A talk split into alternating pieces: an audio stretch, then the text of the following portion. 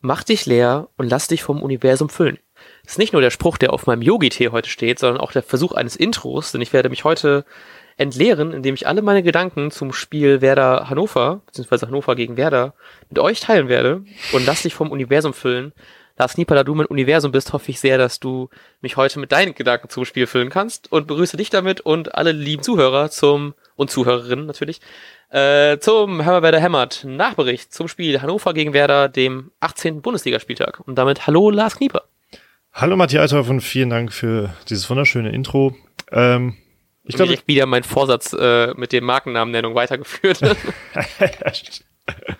ähm, ja, ich glaube, wir können sehr glücklich sein mit, also mindestens mit dem Ergebnis, wenn nicht sogar noch mehr. Das erfahrt ihr in der nächsten halben Stunde. ja, ich bin tatsächlich ähm, sehr glücklich, dass wir das gewonnen haben, aber irgendwie, wenn ich jetzt die Statistiken im Nachhinein angucke, war es tatsächlich doch nicht so gefährlich wie gedacht. Irgendwie Torschüsse 1 zu 13. Trotzdem hatte ich irgendwie mehr Bedenken und ich habe irgendwie vorhin auch noch den ähm, die Taktikanalyse vom Kollegen Tobi Escher von der Deich, also auf der Deichstubenseite von Tobi Escher gelesen und er meint, dass man damit eigentlich relativ glücklich sein kann, aber irgendwie so ein bisschen viel Unwohl war, glaube ich, während des Spiels schon da. Wenn man sich jetzt so die Highlights im Nachhinein anguckt, war es alles irgendwie relativ easygoing und irgendwie äh, top überlegen, aber irgendwie hatte ich nie das Gefühl, also ich hatte die ganze Zeit das Gefühl, wir hätten auch noch gut das irgendwie das 1-1 kassieren können. Ja, genau, das glaube ich, das, ähm, das große Manko des Spiels, ähm, dass man einfach nicht dieses sichere 2-0 äh, geschossen hat, was ja mehr als möglich war. Ja. Ähm, und also, weil ich glaube, sobald es 2-0 gestanden hätte, hätte man sich natürlich ganz anders gefühlt. Am Ende habe ich auch gedacht, so die letzten drei Minuten äh, war ich auch, also gerade die letzten drei Minuten war ich ziemlich angespannt, auch da in der Nachspielzeit, als Esser ja. noch eine Flanke im Strafraum geschlagen konnte. Äh, da wirst du natürlich als Werder-Fan, der es gewohnt ist, auch mal in den letzten Minuten noch eine Enttäuschung zu kassieren, ähm, hm. wirst du dann nervös, aber also hätte 2-0 gestanden, wäre das, das, wäre das, glaube ich, chillig ausgeklungen und naja, so war es halt so, ne? Ich glaube, es allein war. Für die, allein schon für die Dramaturgie, dass Esser eigentlich ein Top-Spiel macht und wirklich viele richtig gute Bälle hält. Und wenn er nachher noch die entscheidende Flanke gesetzt hätte, die dann zum 1-1 führt, ähm, es wäre, glaube ich, die schönere Story gewesen, dass wir einfach 1-0 gewinnen im, im Großen und Ganzen. Aber natürlich bin ich da das sehr froh, dass er, äh, dass Pavlenka da auch einen Top-Tag hatte und dann so ein Ding dann noch trotzdem irgendwie halten kann. Ja, genau. Ich fand, ich fand das auch geil, weil ich glaube, der Kommentator hat irgendwie sowas gesagt wie, ähm, bei die Ecken von Hannover waren ja so schlecht. Die hatten ja ein paar noch mm. zum Ende hin und die waren ja alle miserabel. Und da meinte der Kommentator irgendwie noch sowas an den, an der Flanke von Esser können sich seine offensiven Kollegen mal ein Beispiel dran nehmen. Aber auch, äh, ich fand auch tatsächlich wieder, dass sich unsere Kollegen mal ein Beispiel davon nehmen hätten können, weil ich bin mir nicht ganz sicher. Mein äh, Internet war, ist eine meiner Notizen, die ich mir aufgeschrieben habe, dass mein Internet extrem scheiße war. Danke eins und eins für nix. deswegen ich sehr viel von meinem Datenvolumen aufbrauchen musste, um das Spiel zu sehen. Ähm, und deswegen konnte ich, glaube ich, nicht alles hundertprozentig sehen, wie ich jetzt bei den Highlights gelernt habe. Aber ich glaube, dass Kruse keine einzige Ecke geschlagen hat. Habe ich da recht? Also ist dir das Ich glaube nur auch, ganz zum Schluss, als Rashica raus war, hat er noch mal eine Ecke geschlagen. Genau. Aber, aber genau. vorher, glaube ich, von, von rechts Shahin und von links Rashica, ne? Also genau, genau. aufs Tor guckend. Genau. Und ähm, die waren jetzt, fand ich trotzdem alle nicht so richtig deutlich gefährlicher, aber ich fand die schon minimal besser. auch wenn es nicht viel war, aber ich hatte das Gefühl, ja, das könnte, wenn die alle einen Tick höher wären, dann wäre super. Äh, das war, das habe ich ja immer bei Cruises-Ecken äh, kritisiert, dass die gefühlt immer einmal die den Himmel gestreift haben und dann irgendwo runtergekommen sind. Aber also ich muss, ich habe bei den Ecken war das, wenn Kruse die Ecken geschossen hat, war das ungefähr die gleiche Reaktion, wie wenn sonst keins gespielt hatte, dass ich einfach schon so voreingenommen war und sowieso keine Ahnung, gar nicht, also ich habe nichts erwartet von dem, was da kommt. Vielleicht müssen wir tatsächlich auch nochmal über die Keins-Millionen reden. Das ist ja doch jetzt, ähm, wir hatten, glaube ich, im Vorbericht da gar keine Zeit zu. Aber das, sollen wir es jetzt kurz ansprechen? Dann haben wir es abgehakt. Ja, sehr gerne. Also, ich glaube, es sind 3,3 Millionen Euro im Raum. Oder es sind 3 Millionen plus nochmal 300.000 für Erfolg oder sowas. ja, irgendwie sowas, ja. Irgendwie so im Dreh. Und ähm, ich habe schon irgendwie ein paar Tweets gelesen, wo die meinten, ob man nicht dann irgendwie Ersatz holt auf der Seite. Ähm, oder vielleicht doch noch irgendwie einen Innenverteidiger, einen Stürmer, ob man es einfach aufspart für den Sommer. Und wir hatten das ja ganz kurz im Vorbericht angesprochen, dass es ja jetzt, dass ja Eggestein ausgefallen, also Johannes Eggestein ausgefallen ist und ähm, dass dann dadurch man vorne doch nicht mehr so krass stark äh, besetzt ist, weil der Bartels auch noch immer noch Langzeit verletzt ist. Und jetzt keins abzugeben, dass es gar nicht so geil wäre. Aber ich denke mir trotzdem, jetzt so ein Sargent kam ja auch relativ spät rein und Werder ist ja, hat ja eigentlich eine relativ gute, ähm, wie nennt man, sie, sie können sehr gut rotieren. Mhm. Ne? Also sie können äh, verschiedene, sie, sie sind sehr flexibel im System und können deswegen auch viele verschiedene Rollen spielen, viele verschiedene Systeme spielen. Und dass ich deswegen schon mal nicht finde, dass man unbedingt einen Ersatz braucht, auch weil ich sehr stark hoffe, dass äh, Bartels bald zurückkommt. Ich finde auch so Innenverteidiger, ähm, jetzt hat ja Langkamp gespielt, ist sein erstes Spiel in der Startaufstellung, wo alle, also wer, also wer spielen durfte, obwohl alle anderen Innenverteidiger auch fit sind und spielberechtigt sind. Ähm, und da finde ich auch nicht unbedingt, dass wir da vielleicht noch ganz großen Nachholbedarf haben. Also von mir aus können wir gern das ähm, Geld erstmal behalten für den Sommer und dann hoffen, dass wir da irgendwas sich was tut. Obwohl man natürlich auch jetzt wieder sagen kann, Chancenverwertung braucht man vielleicht doch nochmal äh, jemand besseren vorne. Und das wird wahrscheinlich auch noch, habe ich ein bisschen das Gefühl, das wird noch ein Thema sein, was uns die nächsten Spieltage auf jeden Fall noch begleiten wird, dass wir äh, da immer noch ein paar Schwächen haben, weil Harnik jetzt auch irgendwie zwei Dinger, die er hatte, hätte ich gedacht, dass er die trotzdem, also ich finde, er muss die nicht machen, aber zumindest, dass die beiden Chancen, die er hatte, nicht direkt auf den Torwart gehen, wäre schon ganz geil. ähm, und ich glaube, über Rashica reden wir eh gleich noch, deswegen ähm, frage ich dich erstmal direkt, was sagst du, was machen wir mit den drei Millionen? Äh, ich sag, also ich habe immer noch die gleiche Meinung, die ich auch in der Winterfolge schon hatte. Also wenn, dass wenn jemand kommt, dass, dass es eher ein Backup wird. Ähm, wir hatten da ja darauf hingewiesen halt, dass man jetzt auch so mit so wenig Stürmern wie noch nie auf der Bank äh, hm. gespielt hat. Aber ich, das ist jetzt ja quasi schon fast eine Worst Case, ein Worst Case Spieltag gewesen, dass Osako ja. immer noch weg ist, Eggestein sich kurzfristig verletzt. Ähm, ja, Bartels ist erstmal noch, noch nicht so weit.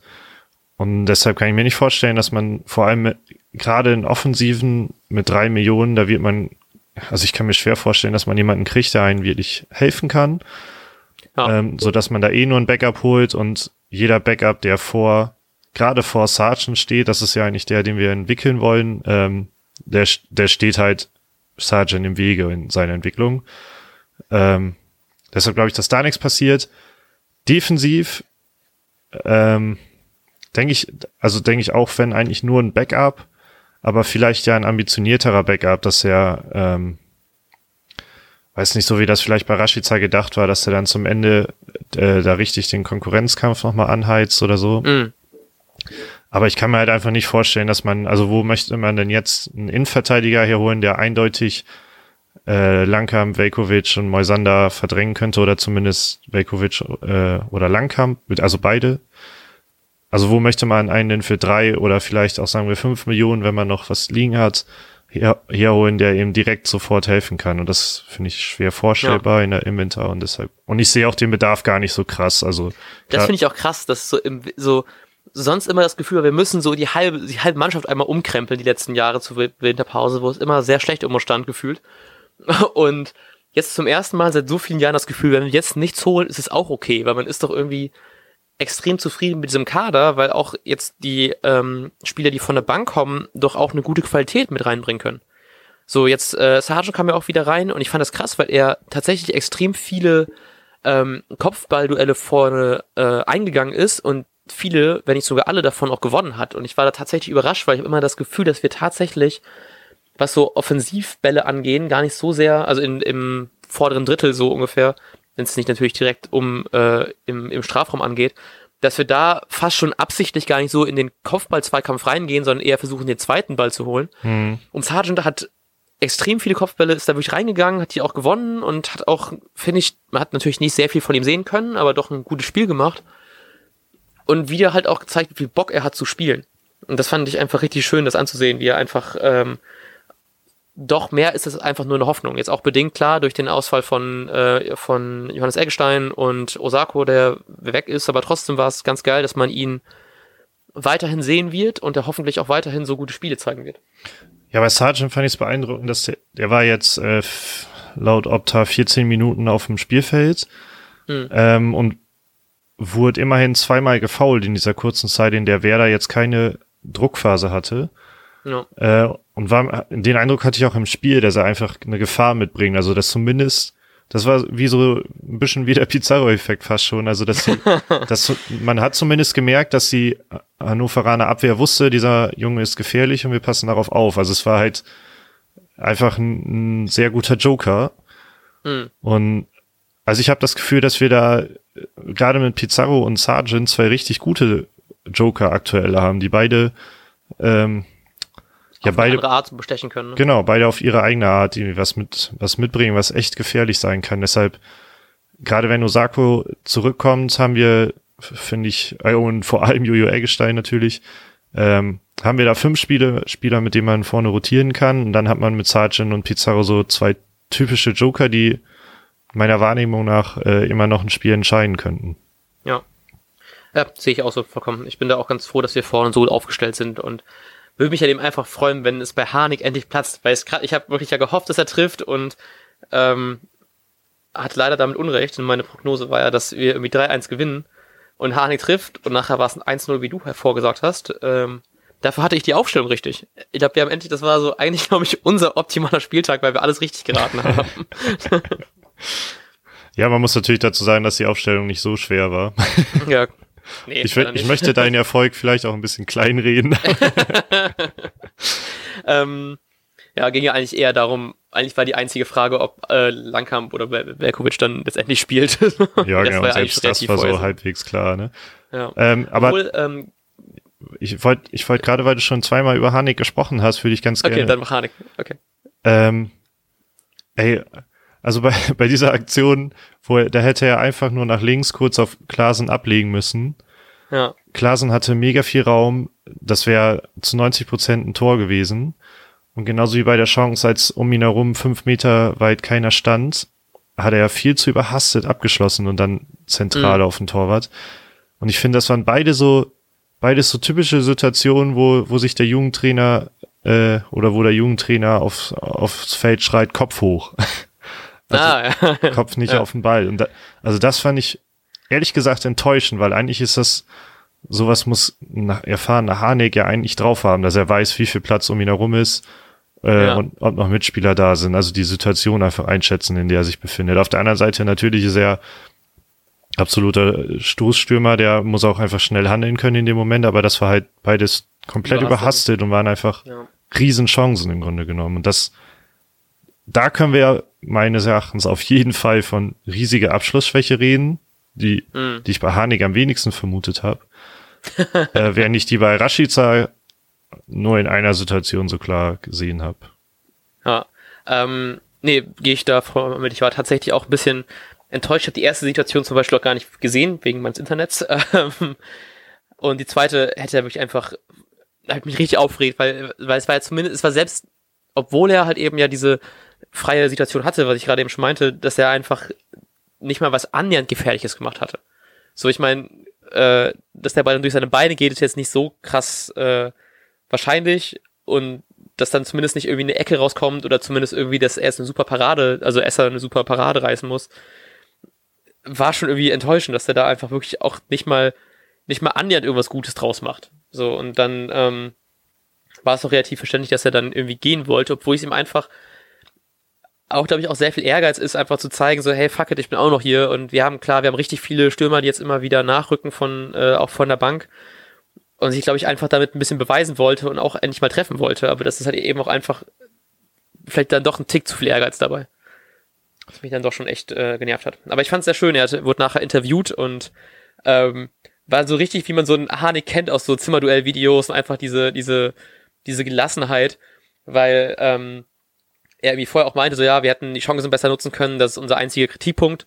Und dann meinte der Interviewer ähm, dann irgendwie auch sowas, dass äh, es ja zum Ende hin ja voll wackelig geworden ist und so. Und Hanek einfach so, Ja, aber hätten wir die Chance gemacht, dann, dann nicht. Ciao. So ungefähr so einfach eiskalt, so, so da gar keinen Diskussionsbedarf reinbringen, wo eigentlich auch gar keiner ist. Das fand ich, äh, fand ich sehr, sehr schön, hat mich dann doch ein bisschen ge gefreut, weil das auch sehr cool einfach abgetan hat mit äh, einfach der Wahrheit. Das Einzige, was wir uns eigentlich vorwerfen können in diesem Spiel, ist, dass wir mal wieder die Chancen nicht gemacht haben. Und ähm, aber gerade eben auch ganz kurz angeschnitten mal wieder, ähm, ich glaube, Rashica wird äh, richtig krass kommen, diese Saison noch. Also die Rückrunde, das war so ein Spiel, wo ich dachte, alter Falter, der ist so bei, so alle Sachen, die er macht, sind gut bis sehr gut, fand ich. Aber es fehlt halt eben noch so dieses, dieses Tickchen extra, so, ne, so, so, ihm fehlt so diese, diese oberen fünf bis zehn Prozent. Dann hätte er halt eben auch einen Hattrick geschossen, glaube ich, in diesem Spiel. ja. Aber ihm fehlt ja noch so minimal was, aber es ist immer so schön, dieses zu sehen, dass er sowas, was, was, einfach was drauf hat. Und auch diese, diese Direktabnahme irgendwie, ähm, war richtig geil. Ich meine, das Tor war jetzt nicht das Besonderste, da hätte auch äh, ein Keins gestanden, wahrscheinlich. ähm, und, und, das gemacht. Oh Mann. Aber ähm, nee, aber es, es äh, macht mir sehr viel Spaß und ich hoffe, dass wir ihn wieder gegen Frankfurt sehen, denn da hatte er äh, sein erstes Saisontor geschossen und schießt hoffentlich am kommenden Samstag sein drittes Saisontor.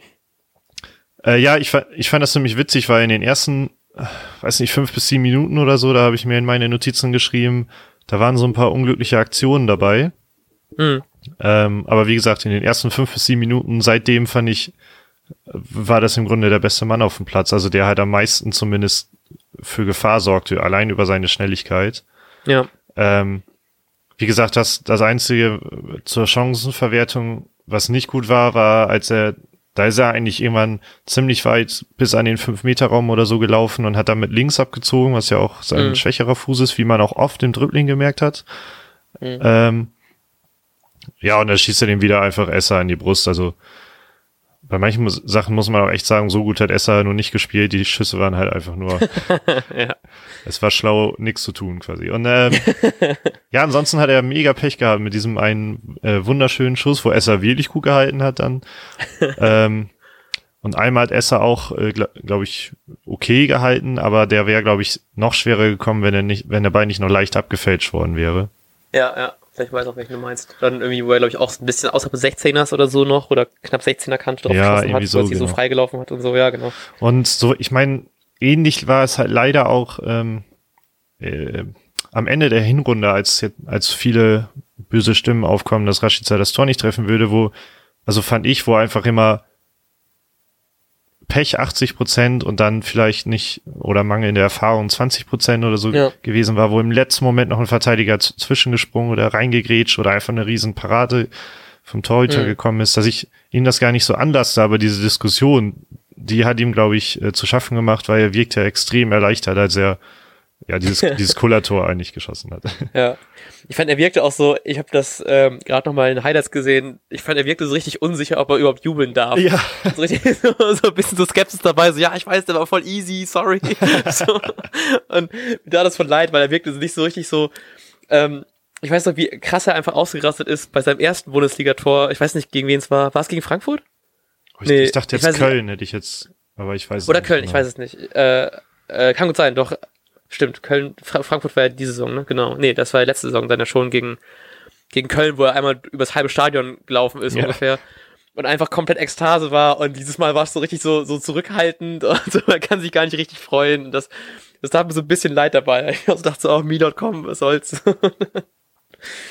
Aber ich hätte ich hätt ihm tatsächlich, äh, tatsächlich zugetraut, dass er da noch ein zweites Ding macht. Also auch, weil wir halt eben echt viele Chancen hatten und irgendwann dachte ich, da kommt noch ein zweites aber er hatte auf jeden Fall am meisten Bock, das zu zeigen, dass er halt eben äh, doch weiß, wo das Tor steht. Und ich hoffe einfach, dass er das irgendwie jetzt mehr Motivation dadurch wieder zieht und ihm da diese paar, dieses bisschen Quäntchen, was ihm noch fehlt, jetzt irgendwie dadurch daraus irgendwie ziehen kann. Ich hoffe auch, weil der Rest des Spiels war, also der, was heißt jetzt der Rest des Spiels? Also das ganze Spiel war einfach ja äh, bullenstark von ihm. Mhm.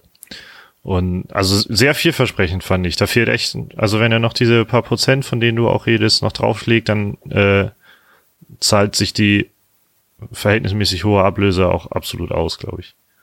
Ich habe immer ein bisschen Angst, dass wir durch so eine durch so eine Midot-Brille durchgucken und dann ja, eigentlich gar nicht so geil war, aber ähm, ich glaube auch, und auch wenn es jetzt ähm, ist halt eben krass, weil es irgendwie 7,5 Millionen, glaube ich, noch waren oder so, also doch für Bremer Verhältnisse viel Geld. Ja. und dass da trotzdem halt eben auch sehr viel Perspektive drin steckt, weil es war keiner, der so sofort helfen kann, weil er halt eben doch ihm da die Erfahrung fehlte, was er ja auch selbst, pardon, ähm, oft gemeint hat, dass er die Räume irgendwie halt eben in der äh, holländischen Liga anders waren, als jetzt in der, in der Bundesliga sind und dass er sich langsam dran gewöhnt. Ich finde, das merkt man von Spiel zu Spiel. Und das war, ich glaube, so ein Spiel wie gegen Hannover tut ihm auch ganz gut, dass er wirklich sich irgendwie ein bisschen beweisen konnte. Und Frankfurt wird halt eben schon wieder härter und wenn Jojo wieder spielen kann, weiß ich nicht, dann wird es, glaube ich, wahrscheinlich eher, also ich weiß nicht, wie fit er dann nachher sein wird und so. Ähm, ist vielleicht eher ein Zweikampf zwischen ihm und, und Harnik, aber ich kann mir vorstellen, weil er auch sehr viel defensiv mitgearbeitet hat und Frankfurt ja eigentlich auch ähm, ein relativ, eine relativ flotte Mannschaft ist, dass er da vielleicht tatsächlich wieder den Vorzug bekommt, äh, weil man dann vielleicht doch gegen ein schnelles Team auch ein paar schnellere Spieler braucht und jetzt vielleicht Harnik da nicht unbedingt ähm, da so der Top-Mann für ist. Aber da reden wir noch äh, nächste, nächste Woche drüber. Genau, also äh, um noch zu quasi zu widerlegen, dass wir durch die äh, Rashica-Brille durchgucken. Äh, er hat von Geil Statistik. er hat von Opta eine ähm, 7,6 bekommen und ist damit, wenn ich das gerade schnell richtig überfliege, zweitbester Spieler, aber bester Feldspieler, weil Esser eine 7,8 hat. Ah, krass. Also okay. genau, also besser Feldspieler laut. Also Ah, okay. bezogen auf die Ich war gerade überrascht, weil ich äh, gedachte, äh, weil ich dachte, dass es vielleicht ein Werderaner ist, der noch darüber ist und ich spontan jetzt hätte, also auf jeden Fall war keiner so auffällig, fand ich, wie äh, wie Rashica. Genau, das fand ich nämlich auch. Ähm, ansonsten fand ich so, dass viele Impulse im Mittelfeld mal wieder von äh, Eggestein ausgingen. Mhm, ja. Und Ich fand auch, er hatte erstaunlich viel Platz und ich habe mich, glaube ich, bei zwei Chancen, äh, bei zwei Situationen darüber aufgeregt, dass er so auf der halbrechten Strafraumseite, was ja, wie wir in der Hinrunde gelernt haben, seine Top-Torschussdistanz war, einfach nicht mal wieder abzieht. er kann das doch offensichtlich, mach doch mal. ja, genau, habe ich, hab ich auch mal gedacht. Ich war ein bisschen überrascht, dass er manchmal sehr offensiv war. Mhm. Ähm, aber finde ich gut, weil er bringt einfach diese Torgefahr ja auch mit. Er hatte, Ja. er hat sich einmal auch im Strafraum noch, fand ich überraschend, durchgewuselt irgendwie. Ähm, Ja, wo er irgendwie so einen Doppelpass mit äh, dem Abwehrspieler gespielt hat, Ja, weil er ich glaub wohl. angeschossen hatte. Ja. Und äh, dann, da hat er, glaube ich, auch aktiv versucht, Esser zu tunneln, weil der ähm, Winkel recht spitz war. Ja, genau. Und auf, aus der ähm, Torperspektive sah das sogar halbwegs realistisch aus. Und da hat Esser dann aber auch noch schnell genug reagiert. Hm. Ähm, ja, und wen ich ganz kurz anpreisen möchte, ist natürlich Max Kruse. Ich habe mir in, in meine Notizen äh, zu seinem Pass äh, zum 1-0 geschrieben, äh, absolut Messi-like. Wow, nicht schlecht. ähm, ja, nee, ich fand generell die ganze Szene war richtig so, so das ist so ein Werder, wie ich es gern häufiger sehen würde. So, auch das Ding von Harnik mit der Hacke so dann rübergelegt, Ja. also so, so ungewollt rübergelegt zu, zu, zu Rashica. Ähm, das war schon einfach alles daran war einfach richtig stark gespielt. Das war richtig einfach wunderschön. So, so das kannst du nicht besser machen eigentlich. So, ich meine, Harnik hätte ihn ich weiß nicht, ob ich mehr gefreut hätte, wenn Harnik den gemacht hätte, als wenn Rashica ihn gemacht hätte, weil es das geilere Tor gewesen wäre, aber so freuen sich alle drüber, über irgendwie coole Szenen. Ja, genau. Also auf jeden Fall war dieses Tor von vorne bis hinten geil. Aber diesen, also so einen Pass kenne ich halt sonst nur von irgendwelchen Videos von Messi. also diese, ja, ich glaube, er hat nicht mal hingeguckt, aber diese Lücke zu erkennen, obwohl da drei Spieler im Weg stehen auch, ja, äh, Wahnsinn. Wahnsinn. Top-Typ. Ja, ich will, ich, äh, jetzt wo du es sagst, so wer, was besonders auffällt, auch so die ganzen Momente, ich glaube, es sind tatsächlich auch nicht so viele andere Spiele aufgefallen. So spontan fällt mir nicht so eine richtig krasse Aktion ein, die jemand gerissen hat.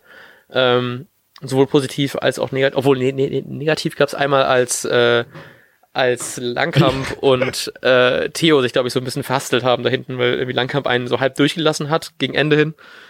Huiuiui, das war, das war ein bisschen tricky. Also ich glaube, der Vorwurf Ähm. geht auch eher an Langkamp, weil Selassie war einfach nur überrascht, weil der weiß ja, ja, genau. Langkamp hat ein Luftloch geschlagen oder so irgendwie durch seine Beine und Sel plötzlich hatte Selassie den Ball halt vor der Nase. Ja.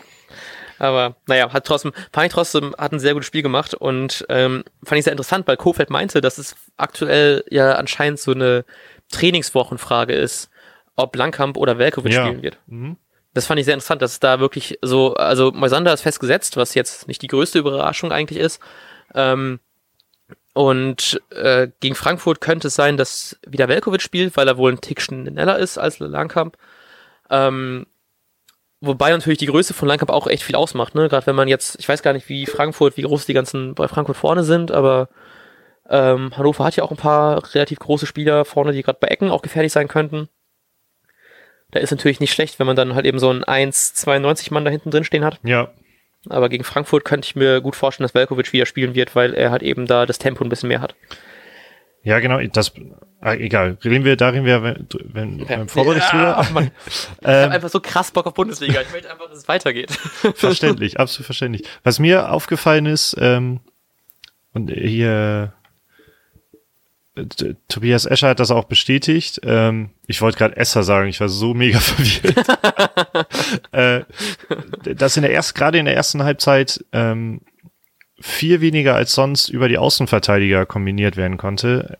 Ähm, Escher hat das auf die, auf das Zustellen ähm, geschoben quasi, weil, weil Hannover in einer, in einer Dreierkette irgendwie gespielt hat und dann mhm. über, über das Mittelfeld die Außenverteidiger rausgenommen hat. Auf jeden Fall fand ich es äh, auffällig, war ja sonst schon auffällig oft das Zusammenspiel von diesen, von Klaasen und Eggestein mit den Außenverteidigern ja. quasi äh, ein Stilmittel ist des Spielaufbaus und das gar nicht so zur Geltung kam. Also ein Augustinsson habe ich nur einmal irgendwie im Kopf mit einer Flanke, die abgefangen wurde und Selassie hat geackert und geackert, aber es ist halt nicht viel passiert eigentlich.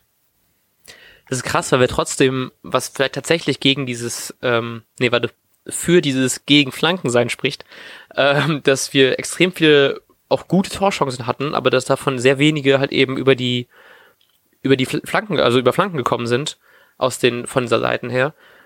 Ob das tatsächlich doch jetzt unbewusst, also ungewollt äh, irgendwas geworden ist, was Werder einfach besser beherrscht, weil wir uns schon ein paar Mal darüber aufgeregt haben, dass die Flanken von der Seite gar nicht so gut sind und wir hatten da auch mal irgendwann, ich hoffe, unsere Langzeithörer wissen, wovon wir reden, eine Statistik, dass ähm, Werder mit, ich weiß gar nicht mit wem, aber mit irgendjemanden am meisten Flanken pro Spiel schlägt und aber so äh, die Tabellenspitze mit Dortmund und Gladbach am wenigsten, dass die halt eben mehr so übers, übers Kombinieren kommen ja. und übers Lache-Zuspiel. Und dass man hier halt eben einfach echt viele gute Chancen hatte, und zwar die halt eben alle nicht über Ecken und Flanken, äh, oder, oder über Flanken gekommen sind.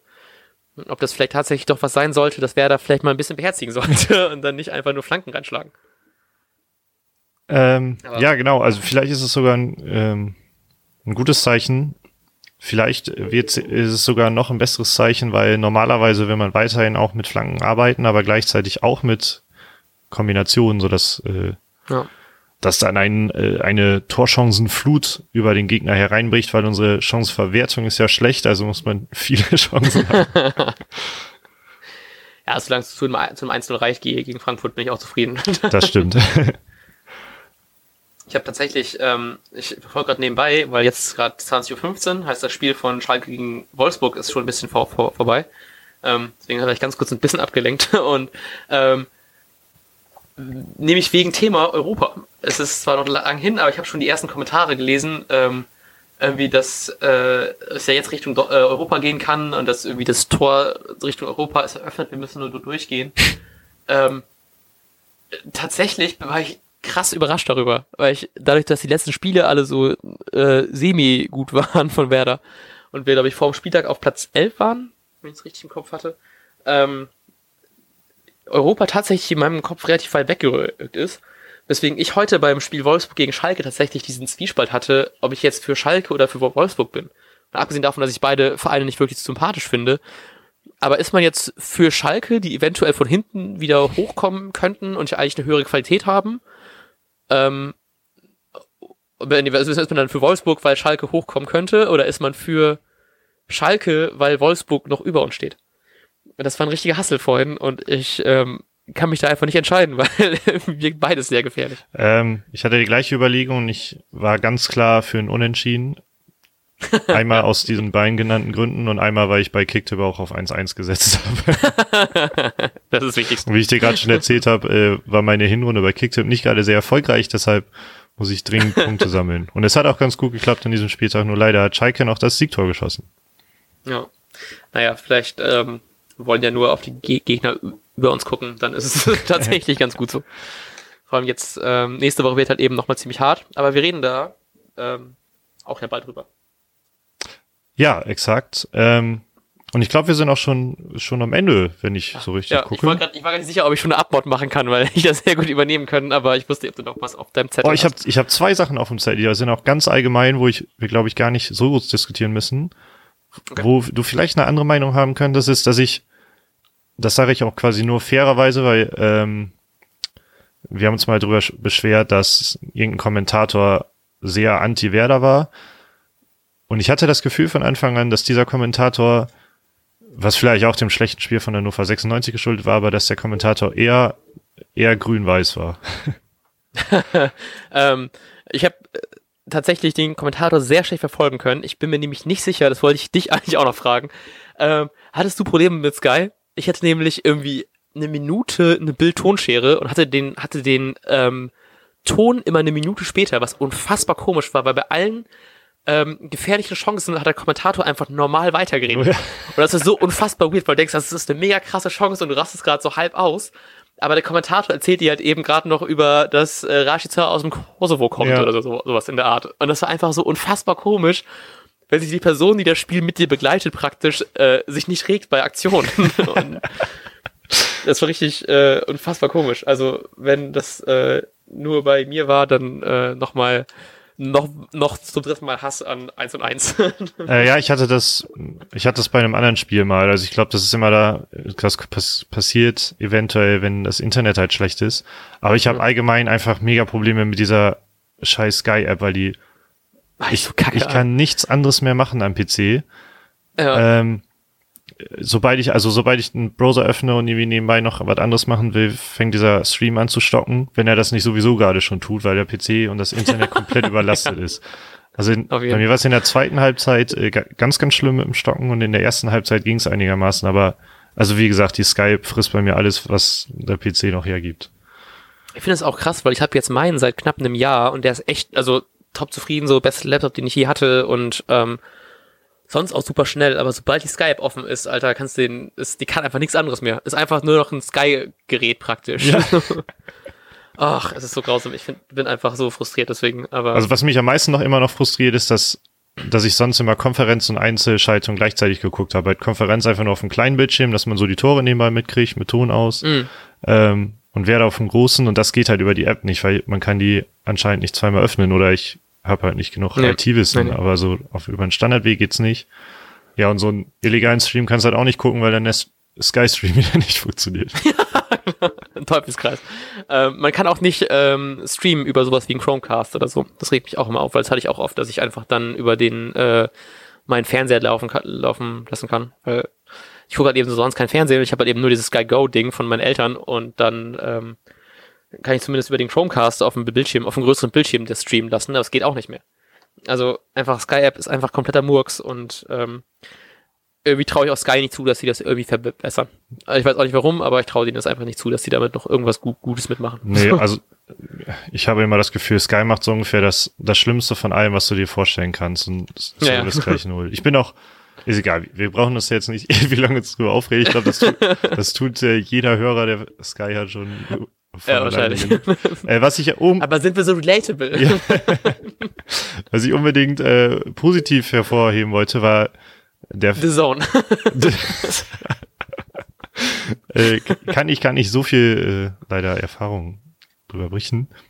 Aber was, wo, wo ich ein bisschen Erfahrung drüber äh, von habe, ist, äh, wie der Support im Stadion war. Oh ja.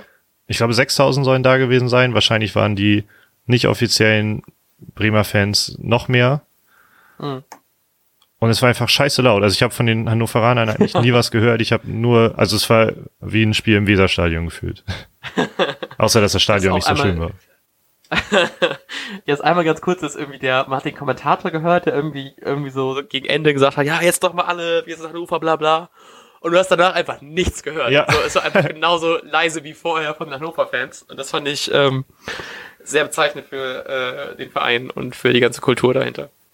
Kultur, Ja, das, ähm, das, was da halt vorhanden ist irgendwo. Ja, genau. Ach naja, ich würde auch gern, ganz gerne mal wissen, ich war überziehen schon wieder, ne? Egal. Ähm, wir hatten ja das vorher angesprochen im Vorbericht, dass irgendwie eine Nachricht rumgegangen ist, dass irgendwie die Hannover-Fans, die äh, Werder-Ultras oder die Werder-Fans irgendwie so an aufnehmen wollen, ihre Stadt verteidigen wollen und bla bla bla. Ja.